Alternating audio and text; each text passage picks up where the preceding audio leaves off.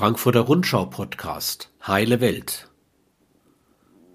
Ein Nachwort von Stefan Hebel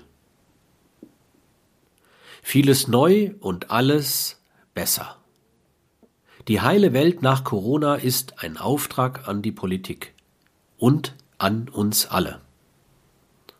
Es war Montag, der 30. März 2020, als hier auf den Magazinseiten der Frankfurter Rundschau zum ersten Mal das Motto Die Welt nach Corona zu lesen war.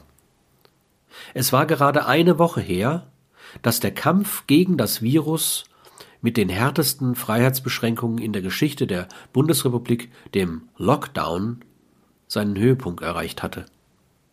Und doch erschien es uns richtig, über das akute Geschehen hinauszublicken. Natürlich lag es auf der Hand, die Fragen zu stellen, die die Serie von Anfang an begleiteten. Mitten in der Krise über die Welt danach zu reden, ist das eine Zumutung? Haben wir nicht alle genug damit zu tun, die Beschränkungen des alltäglichen Lebens, die Angst vor der Erkrankung und den materiellen Folgen zu bewältigen?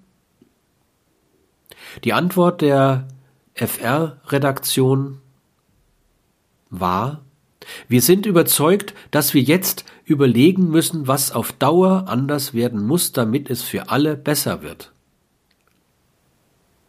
Auch der Auftakttext auf der ersten Doppelseite, der sich mit dem Gesundheitswesen beschäftigte, betonte noch einmal, wie jede Krise, so hat auch diese nicht nur die Kraft zur Zerstörung, in den Trümmern mancher Gewissheit lassen sich womöglich Hinweise darauf finden, an welchen Stellen die Statik gewohnter Gedankengebäude oder gar der ganzen Gesellschaft so stabil nicht war, wie wir meinten. Nur wenn wir diese Hinweise frühzeitig erkennen, wird ein Wiederaufbau zu bewerkstelligen sein, der alte Fehler vermeidet. Das wäre ganz sicher auch im Sinne derjenigen, die Corona nicht überlebt haben. Was hätten sie sich mehr wünschen können als ein System, das sie besser beschützt hätte als das bestehende.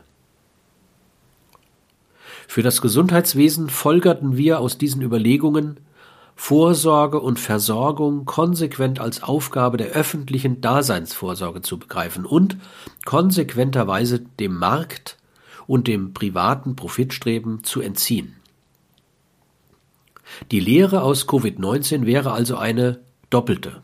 Erstens müssen die Kliniken zurück in die öffentliche Hand oder in den Besitz gemeinnütziger, nicht gewinnorientierter Unternehmen. Zweitens darf nicht mehr der Profit Kriterium des Handelns sein, sondern nur der Bedarf der Gesellschaft am Gemeingut Gesundheit. Dazu gehört übrigens eine Bezahlung von Pflegekräften, die ihrem Engagement angemessen wäre. Der Arzt und Autor Bernd Hontschick hat das in einer späteren Folge ausführlich erläutert. Aber da war noch ein anderer Aspekt, der heute erst recht erhöhte Aufmerksamkeit verdient. Hier ist nicht nur die Politik gefragt, sondern jede und jeder Einzelne.